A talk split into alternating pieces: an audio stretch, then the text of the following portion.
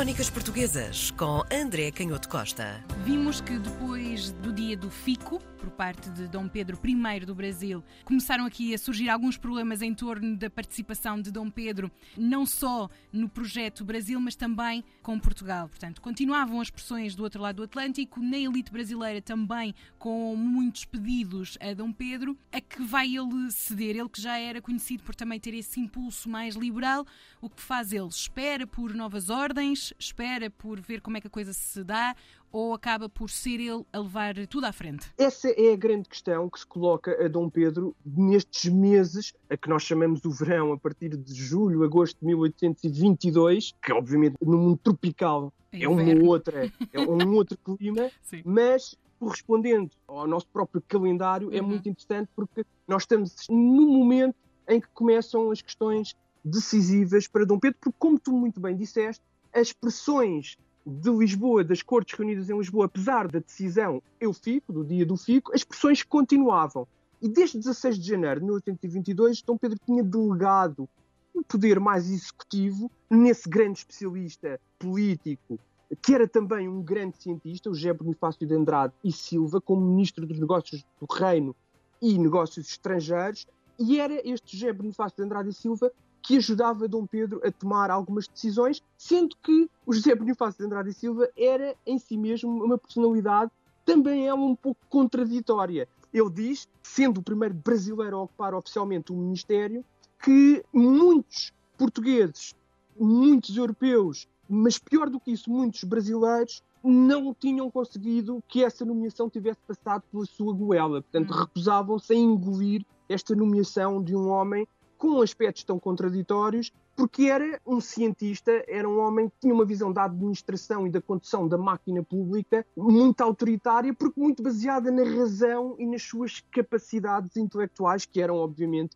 imensas. A verdade é que o Dom Pedro de Alcântara, porque reconhecia essas qualidades intelectuais e também um certo liberalismo ao José Bonifácio de Andrade e Silva, reunia com ele praticamente todos os dias, durante várias horas, um dia também a princesa Leopoldina, reuniu na casa do José Bonifácio de Andrade e Silva e por aí ficavam durante todo o dia a discutir os assuntos e desde logo começaram a surgir algumas críticas porque hum. o José Bonifácio de Andrade e Silva estava reunido por uma tropa de capangas, como diziam os inimigos, que não só garantia a segurança, como também aterrorizava alguns dos adversários políticos. Isto também dá nota. Hum. Nós muitas vezes falamos das elites brasileiras por simplicidade e para se perceber melhor esta grande transformação nas relações políticas entre a antiga sede da monarquia Portugal e o Brasil, mas a verdade é que quando nos aproximamos do território, sendo o Brasil um território gigantesco, com muitas cidades em crescimento, a situação era muito mais complexa. Quando falamos de elites, estamos a falar de muitos grupos diferentes também,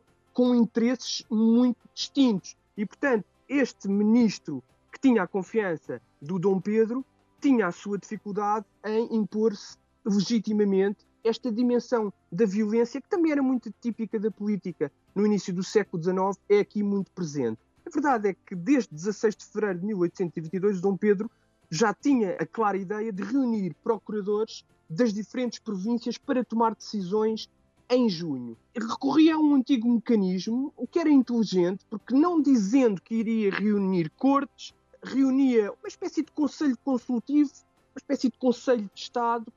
vinha na tradição dos príncipes e dos reis, até de poder, dizemos nós, absoluto, também por facilidade de expressão, e assim dava legitimidade política às suas intenções. Mas claro que estava ali o embrião daquilo que depois então iria ser reconhecido mais formalmente a 3 de junho de 1822 como a convocatória de uma Assembleia Constituinte para o ano de 1823, para o ano seguinte. Então aí estava claramente aberto o processo de um imbróglio constitucional de tal forma que os ingleses estavam, nesta altura, já muito baralhados. Os jornais em Londres, também aqui um bocadinho recorrendo à teoria da conspiração, o que já na época era um instrumento muito importante para vender jornais, diziam que há algumas semanas aludiam à possibilidade de que a conduta do príncipe real, opondo-se à vontade das cortes soberanas em Lisboa e aos aparentes desejos do seu pai, Dom João VI, resultaria de uma combinação política entre eles, portanto, entre as duas figuras da família real, a fim de garantir o Império Brasileiro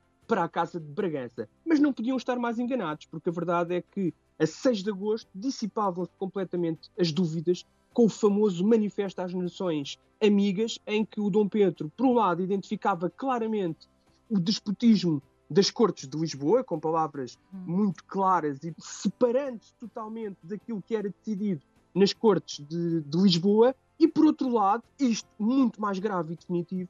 convocando as nações amigas do Brasil a tratar diretamente com o governo do Rio de Janeiro e já não com o governo português. E por isso, isto era a clara assunção de que iria seguir um caminho totalmente separado e distinto daquilo que estava a ser decidido nas Cortes em Lisboa, um caminho irreversível, sem retrocesso possível, o que era uma mensagem clara para a comunidade diplomática internacional.